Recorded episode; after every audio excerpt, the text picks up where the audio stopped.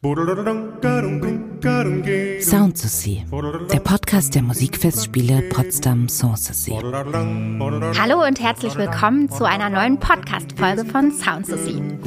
Ich bin Mirjam Münzel. Ich bin Barockcellistin und Blockflötistin und arbeite seit kurzem als Dramaturgin bei den Musikfestspielen Potsdam Sanssouci. Heute möchte ich im Podcast der Frage nachspüren, wer hat eigentlich das Konzert erfunden? Vor mir sitzt mein heutiger Gast, der Dirigent Jakob Lehmann. Hallo Jakob. Hallo, freut mich sehr. Du wirst ein Konzert bei den diesjährigen Festspielen 23 dirigieren, und zwar das Programm Mendelssohn and Friends am 10. Juni um 19 Uhr in der Friedenskirche Potsdam. Wir sind ja ein alte Musikfestival und was mich immer als allererstes interessiert, ist die Frage, was heißt denn in diesem Zusammenhang, also in dem Zusammenhang mit deinem Konzert bei den Festspielen für dich alte Musik?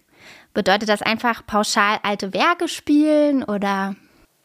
Das ist eine gute Frage. Also grundsätzlich alte Musik war ja ein Begriff, der sich vor allen Dingen einfach auf historische Aufführungspraxis ähm, gemünzt wurde sozusagen. Und, und das ging einher damit, dass die Musik aus Mittelalter und, und, und Renaissance und Barock irgendwie beleuchtet wurde. Und wir sind heutzutage ja irgendwie in der Situation, dass sich die historische Aufführungspraxis immer weiter in der Musikgeschichte äh, nach vorne äh, bewegt sozusagen und wir jetzt eben auch schon seit langem in der Romantik angekommen sind mit, äh, mit dieser Bewegung der Aufführungspraxis.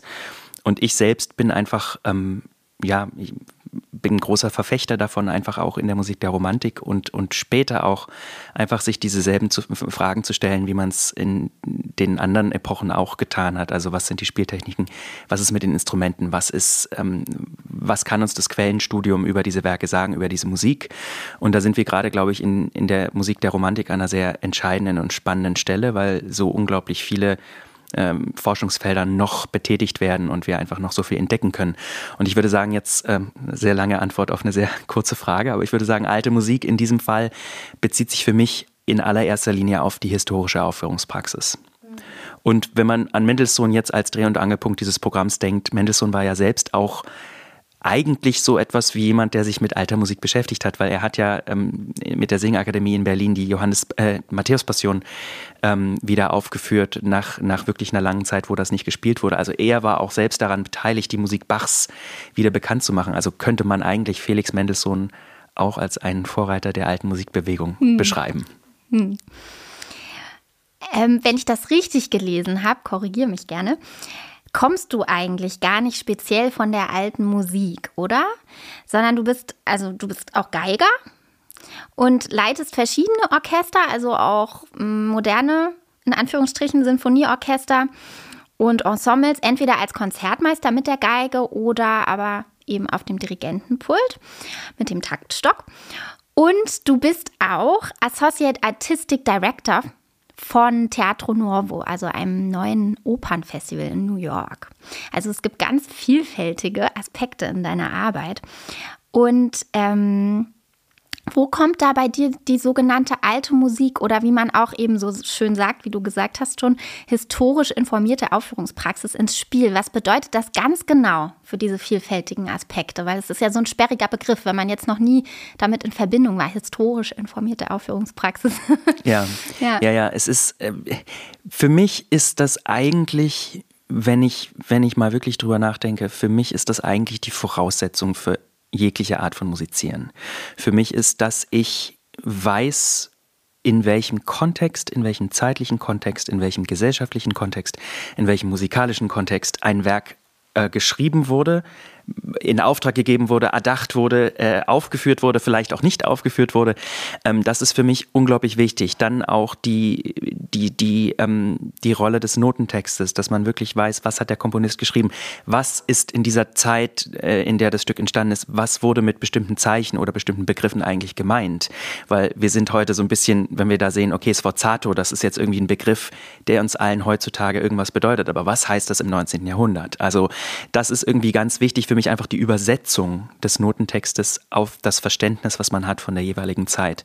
Und für mich ist es dann eigentlich egal, ob ich mit einem Orchester arbeite, was auf historischen Instrumenten spielt oder ähm, mit einem modernen Sinfonieorchester. Die Herangehensweise, die ich erstmal habe, ist die gleiche. Also ich möchte erstmal alles wissen, was ich kann über dieses Stück, was ich aufführe. Und dann übersetzt man das als, ähm, ja, ich sag mal so Rezept oder, oder Fahrplan für die musikalische Interpretation. Das ist mir unglaublich wichtig und da muss ich ganz ehrlich sagen, da gefällt mir auch, wie sich in den letzten Jahren sich das entwickelt hat, dass einfach diese Grenzen immer weiter verschwimmen zwischen wirklich SpezialistInnen oder, oder modernen Orchestern. Das ist alles gar nicht mehr so entscheidend. Wir haben, wir haben wirklich die Möglichkeit, ähm, auf, auf Wissen und auf Hintergrundinformationen zuzugreifen und ähm, das einfach in jeglicher Interpretation umzusetzen. Und das ist für mich einfach eigentlich ein Grundpfeiler meiner Arbeit. Bei dem Konzert, bei den Festspielen arbeitest du ja mit einem ähm, spezialisierten Altmusikensemble, dem O-Orchestra. Ähm, also du würdest sozusagen sagen, deine Herangehensweise ist gar nicht anders, als wenn du dich jetzt vorbereitest auf eine Probe mit den Wiener Symphonikern zum Beispiel. Ähm, in der Vorbereitung erstmal nicht. Mhm. In der Vorbereitung ist es das Gleiche. Gerade wenn ich jetzt, also ich meine, bei modernen Orchestern, mit denen man arbeitet, das kommt dann immer darauf an, was ist das für ein Programm? Wie ist das, wie ist das kuratiert? Jetzt hier bei den Festspielen ist natürlich äh, diese wunderbare Gelegenheit, dass man ein Programm zusammenstellen kann, was normalerweise so heutzutage eigentlich gar nicht unbedingt so in den Konzertsälen äh, äh, zu hören ist.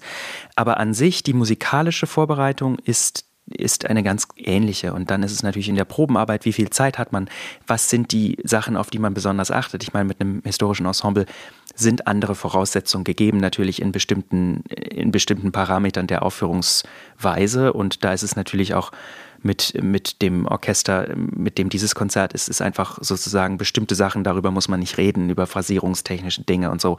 Aber ähm, an sich ich sag mal so, die künstlerische Vorstellung oder Vision ähm, ist für mich eigentlich die gleiche. Und bei dem Konzert, bei den Festspielen Madison und Friends, gibt es ähm, ja auch einen Geigensolisten, Schons Gesato, und eine Konzertmeisterin, Martina Pastuschka.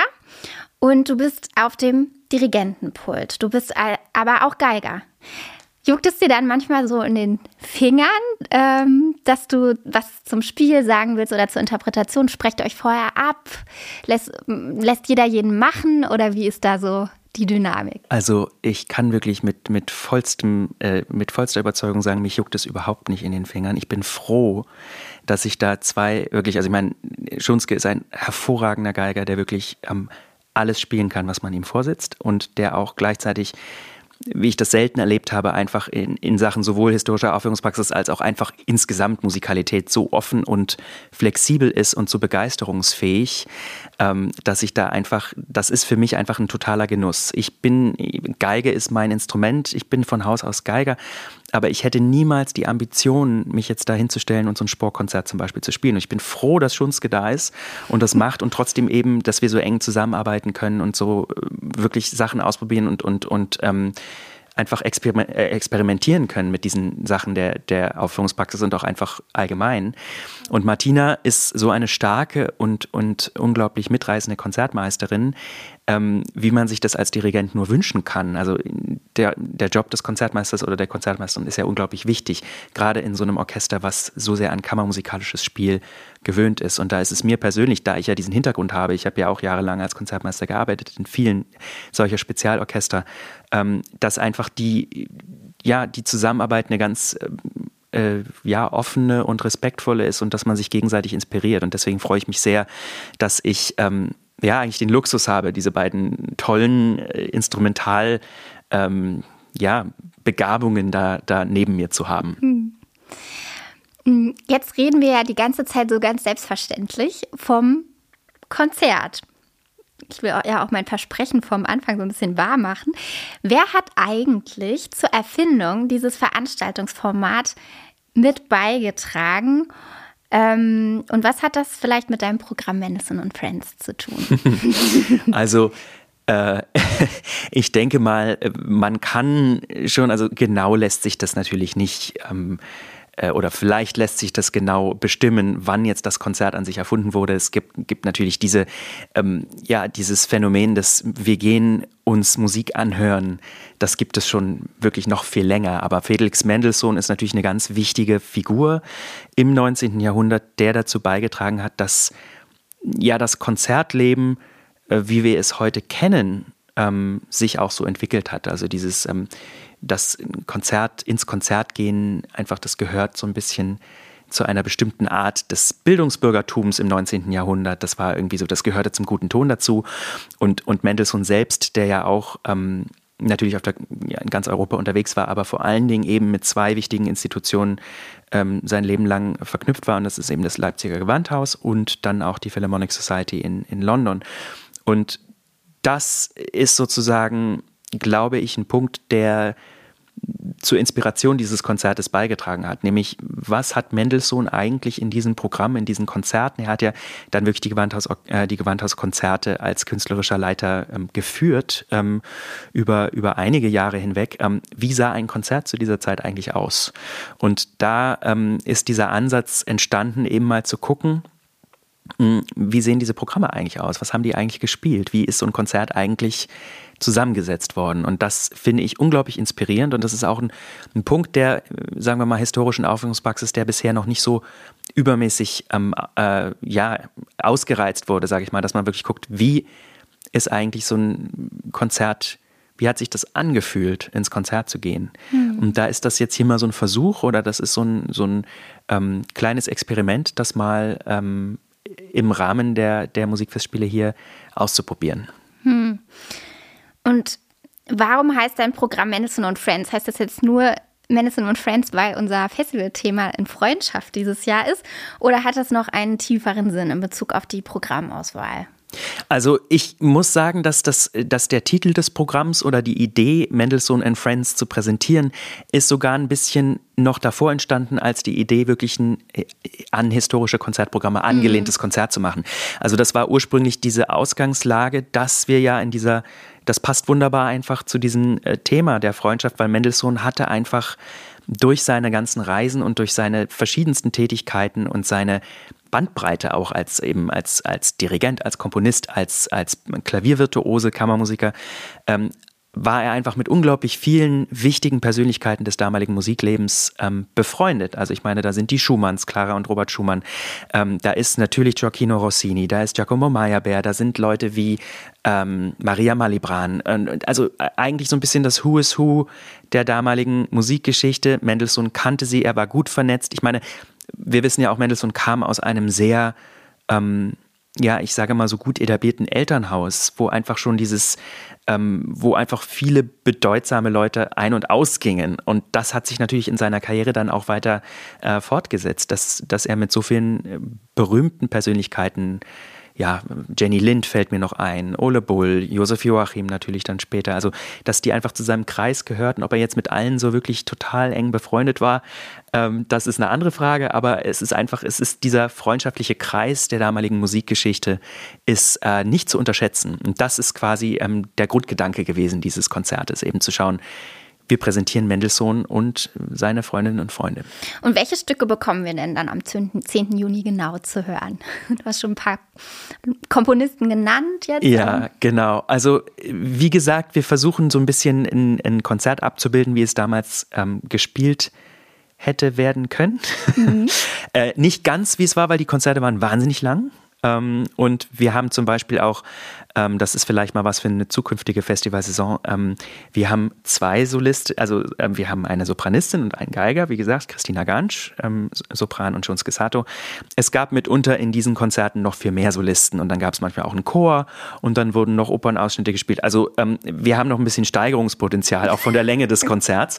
aber wir, wir, wir tasten uns da langsam ran. Was hören wir? Wir hören von Mendelssohn selbst insgesamt drei Werke. Einerseits die sehr berühmte sogenannte italienische Sinfonie Nummer 4, die ein ganz brillantes, wunderbares Stück ist, auch uraufgeführt in London äh, bei der Philharmonic Society. Dann gibt es ein, ähm, ein kleines, ich sage mal so, so ein Palette Cleanser zwischendurch, so ein kleines Stück, nämlich eine Rarität, kann man sagen, eine Orchestrierung eines äh, Stücks, was eigentlich aus dem Streichoktett kommt. Also das Scherzo aus dem Streichoktett gibt es in einer von Mendelssohn selbst orchestrierten Fassung, die er als ähm, alternativen dritten Satz für seine erste Sinfonie benutzt hat.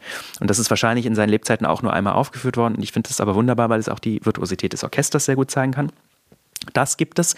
Dann kommt die wunderbare Konzertarie Infelice, was ein Stück ist, was ähm, viel zu selten aufgeführt wird in meinen, in, in, für meinen Begriff. Es gab in den letzten Jahren so ein paar Vorstreiterinnen dieses äh, Stückes, also zum Beispiel Cecilia Bartoli, die das aufgenommen hat vor einiger Zeit und auch im Konzert öfters gesungen hat. Das ist ein Stück, was für Gesang, Geige und Orchester ist. Also das passt auch genau, weil wir eben diese beiden Solisten haben, Sopran und Geige. Und das Stück ist geschrieben worden für Maria Malibran, die berühmte Mezzosopranistin, und ihren ähm, damaligen Lebensgefährten Charles Berriot, berühmter Geigenvirtuose. Die beiden haben das Stück nie aufgeführt zusammen, aber ähm, das ist so ein Stück, wo wir uns gedacht haben, das passt wunderbar in dieses Programm. Ähm, da eben auch dieser freundschaftliche Bezug ist zu den beiden. Und dann gibt es ein, eine Ouvertüre von äh, Gioacchino Rossini. Rossini als ähm, ja, berühmtester, erfolgreichster und meistgespielter Komponist dieser Zeit. Es gibt keinen anderen Komponisten, der zu Lebzeiten so erfolgreich war wie, wie Gioacchino Rossini, also bis zu diesem Zeitpunkt. Ähm, mhm. Deswegen muss Rossini ähm, Teil dieses Programms sein, auch deshalb, weil das ein Komponist ist, der mir sehr am Herzen liegt. Es gibt die Ouvertüre zu Tancredi. Ähm, dann Giacomo Meyerbeer eben auch. Äh, wir haben den wunderbaren Berlin-Bezug mit ihm, der ist ja auch ähm, eigentlich ab von einer, kommt aus einer Berliner Familie. Da gibt es eine Arie ähm, aus einer italienischen Oper. Wir kennen Meyerbeer vor allen Dingen für seine französischen Opern, aber ähm, er hat auch in Italien eine ähm, ja, beachtliche Opernkarriere gehabt. Und diese Arie, die wir ähm, da aufführen mit Christina äh, aus der Oper Il Crociato in Egitto, ähm, war ein Stück, was unglaublich populär war bei den Leipziger Gewandhauskonzerten. Mendelssohn hat das, ich glaube, vier oder fünfmal selbst dirigiert. Also das war wirklich ein Schlager in Leipzig damals. Deswegen passt das auch sehr gut dazu. Und ähm, es gibt einen Ausschnitt aus dem Freischütz. Weber ist natürlich auch nicht wegzudenken aus dem damaligen Musikleben und gerade der Freischütz so ein ja, wichtiges und, und, und ähm, wegweisendes Stück. Und schlussendlich dann Louis Spohr als eigentlich ältesten Komponisten ähm, dieses Runds, der 1784 geboren war, der eigentlich der älteste. Und der ähm, war auch natürlich vertreten, ist selbst nie aufgetreten unter Mendelssohns Leitung, aber natürlich als ähm, sehr beachteter, geschätzter, ähm, quasi so ein bisschen auch Übervater der, der Musikszene damals.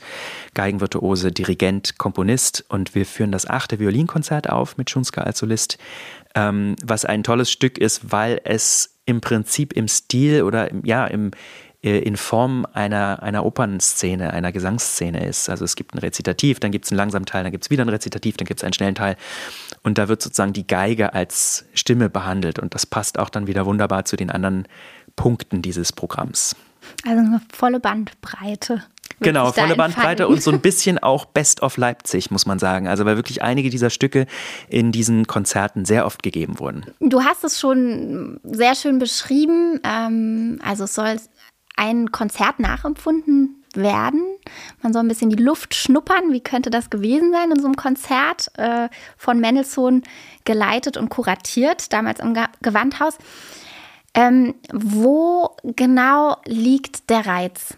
dass man das heute ja nachempfinden möchte, dieses historisch. Wo, was ist da der Reiz? Was hat das zu ja, tun mit mir? Der Reiz ist, dass ich glaube, also unser, ich sag mal so, wenn man in ein ganz klassisches ähm, Konzert geht, was, also sagen wir mal ein Sinfoniekonzert, ein Abo-Konzert, nennen wir es mal ein Abo-Konzert, mhm. dann hat man ganz oft die gleiche Form. Also man hat ein einleitendes, kürzeres Orchesterwerk wie eine Ouvertüre oder eine Suite.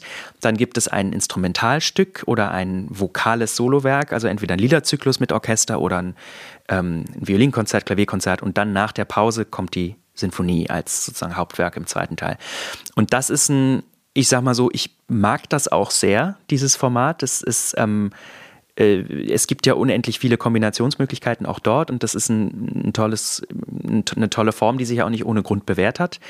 Ähm, aber die ist im, im späten 19. Jahrhundert eigentlich entstanden und Davor sahen Konzerte ganz anders aus. Und ich glaube, heutzutage, wo wir uns so viel darüber Gedanken machen, wie kann man ein Konzerterlebnis äh, innovativer gestalten oder wie kann man es abwechslungsreicher gestalten oder wie kann man das Repertoire ein bisschen erweitern, bietet so ein Programm natürlich mit einigen ich sag mal so, also mit vielen kürzeren Stücken, ähm, bietet natürlich auch einfach die Möglichkeit, noch ganz andere Stile oder Musikrichtungen äh, noch zu entdecken fürs Publikum. Und ich glaube auch diese, deswegen, äh, ich glaube, im, im, Programm stehen dann auch Leipziger allerlei. Also diese, diese so ein bisschen Potpourri-artige Zusammensetzung dieser Konzerte heißt ja auch, dass für jeden was dabei ist.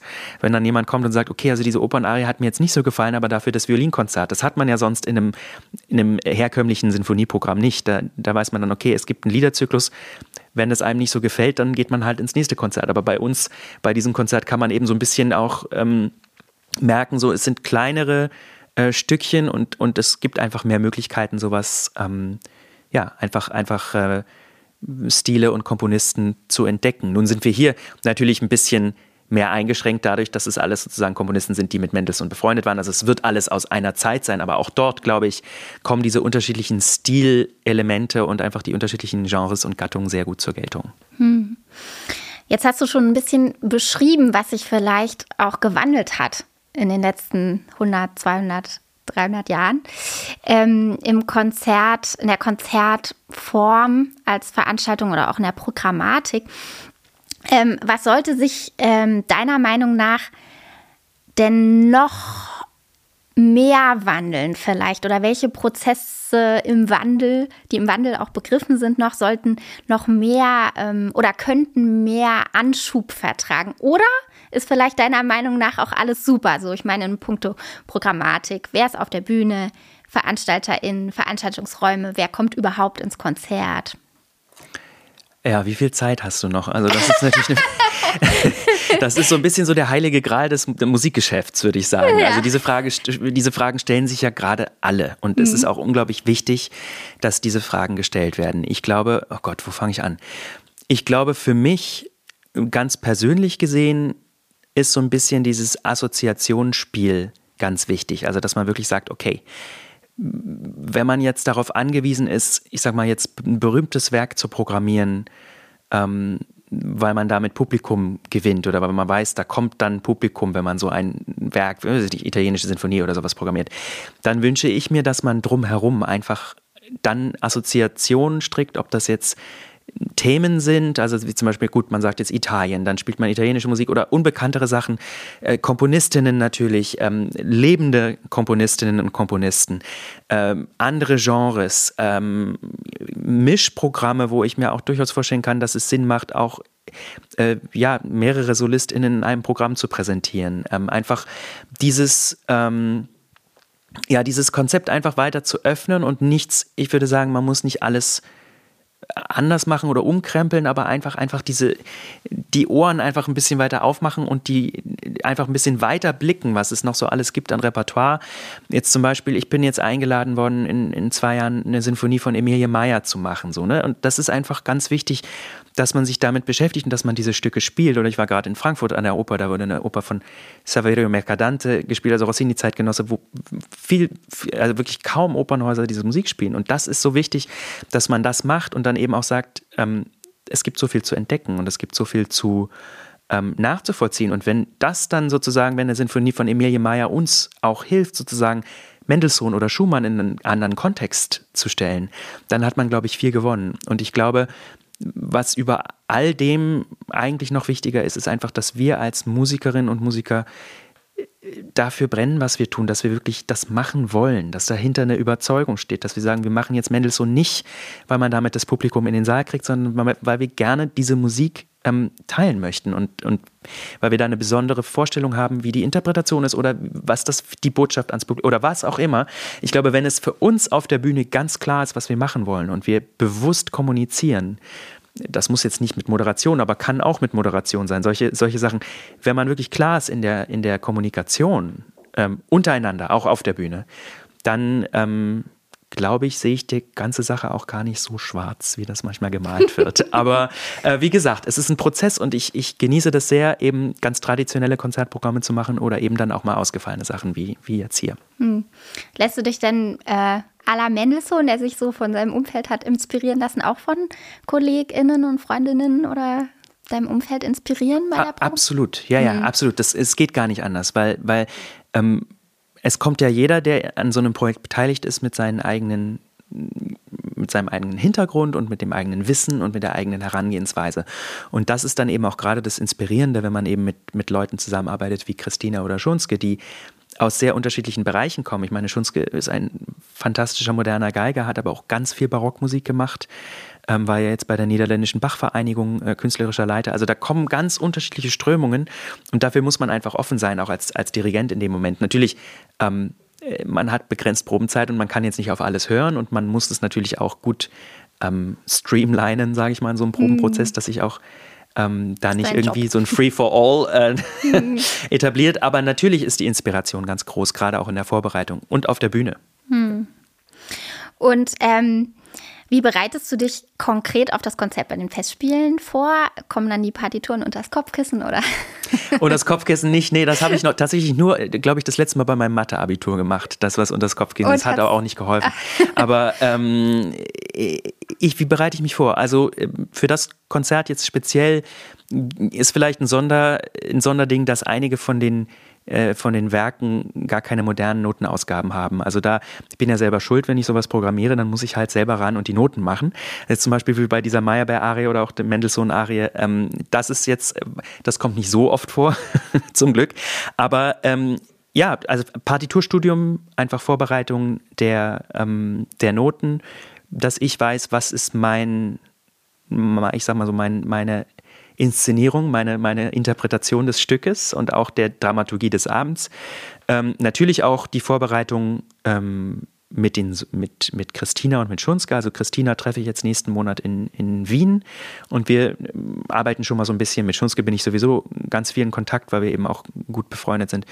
Und dann eben, ja, einfach die Stücke kennen, die Stücke wissen, ähm, was man damit sagen möchte und dann ist sowieso alles anders, wenn man die erste Probe hat. Und dann hm. ähm, muss man sowieso, wie gesagt, offen sein und, und sich inspirieren gegenseitig. Hm. Und dann bleibt mir noch die Frage, auf was du dich bei den, beim Konzert, bei den Festspielen am meisten freust. Auf, freust auf das Programm, die MusikerInnen, den Raum, das Publikum oder das Bier danach? Ich würde mal sagen, alles. Das, das, ich, ich, wirklich mit so, mit so einem Konzert ist es einfach toll, dass man die Möglichkeit hat, ein Programm zu präsentieren, äh, was man selbst mitgestrickt hat, sage ich mal, mit Leuten, die man, die man schätzt und, und, und mag.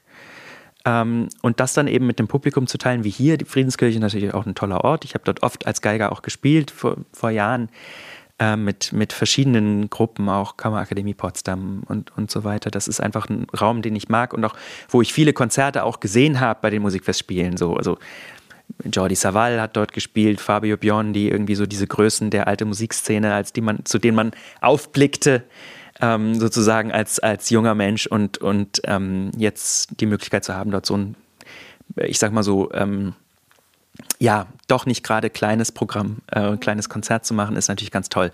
Deswegen sage ich, es ist so ein Gesamtpaket und natürlich ist es auch schön, dass es relativ nah in Berlin. Ich wohne in Berlin, ich habe dort natürlich die Familie und Freunde und so weiter und so fort. Und es ist dann auch schön, dass dort dann eben sich die Möglichkeit bietet, dass die Leute auch ins Konzert kommen können, so, wenn es so nah an, äh, an der Heimat ist. Hm. Vielen Dank, Jakob, für das Gespräch. Danke und dass auch. du rübergekommen bist. Klar, ja, Potsdam ist ja nicht so weit. Ich freue mich sehr auf dein Konzert bei den Musikfestspielen. Also nochmal für alle, die es nicht mitbekommen haben. Jakob Lehmann wird am 10. Juni um 19 Uhr in der Friedenskirche Sanssouci das Programm Mendelssohn und Friends dirigieren. Das O-Orchester wird spielen mit Schunske Sato an der Solovioline und Christina Gansch wird die Solistenpartie singen. Und kommt gern vorbei, vorbei. Es gibt noch Karten. Ich bin Mirja Münzel, danke euch fürs Zuhören.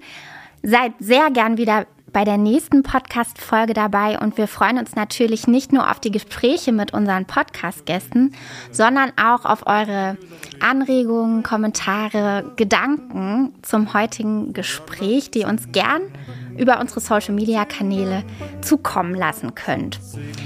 Ich flitze jetzt nach Hause ans Cello und an die Gambe für mein anstehendes Matthäus-Passionskonzert und ähm, wünsche euch noch einen schönen Tag oder morgen oder Abend, je nachdem, äh, wann ihr die Folge gerade hört.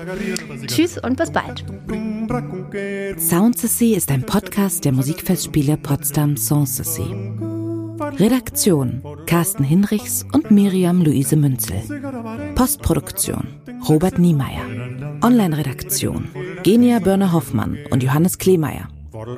Informationen zum Festspielprogramm gibt es unter musikfestspiele-potsdam.de.